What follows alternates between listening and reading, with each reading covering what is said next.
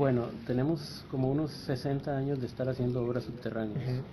En realidad más, ¿verdad? Porque para la construcción de los ferrocarriles, en finales del siglo XIX, principios del XX, se construyeron algunos, algunos pasos subterráneos.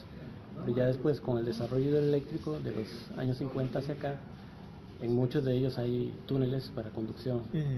Eh, en ese el, el ICE es el que ha tenido, digamos, la principal, la principal, ha sido el principal protagonista.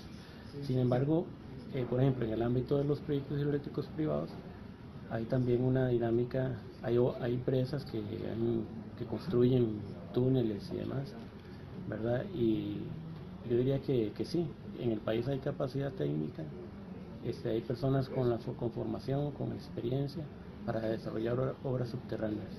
A nivel del mundo, por supuesto que hay una dinámica muy intensa. En cualquier otra parte del mundo hay muchísimas obras subterráneas. Aquí, por ejemplo, en el año pasado se terminaron dos túneles.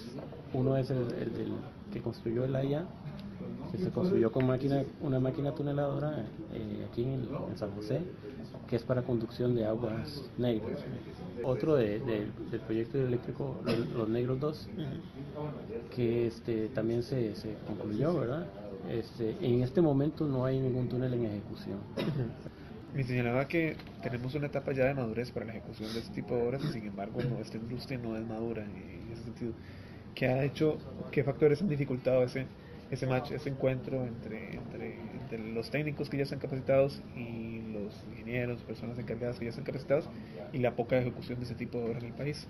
Yo creo que ahí, vamos a ver, el espacio subterráneo hasta ahora ha sido invisible para los planificadores, para el, digamos las personas en la política. Eh, pero si uno se fija en experiencias de países desarrollados, todos utilizan ese recurso un, tren, por ejemplo, de, carga, imaginémonos, de un alto nivel de servicio, tendría que tener algunos pasos en subterráneo, como ocurre con el Surquí. El Surquí históricamente evitó un, traslado adicional del orden de los 19 o 20 kilómetros este, por hacer el túnel. Entonces, en el largo plazo, los beneficios que se van acumulando por, por ese ahorro vienen a ser muy significativos. Entonces yo diría que, el problema ha sido que quizás las partes técnicas no hemos sabido despertar la conciencia y las partes políticas pues han, digamos, no se han interesado en, en el tema.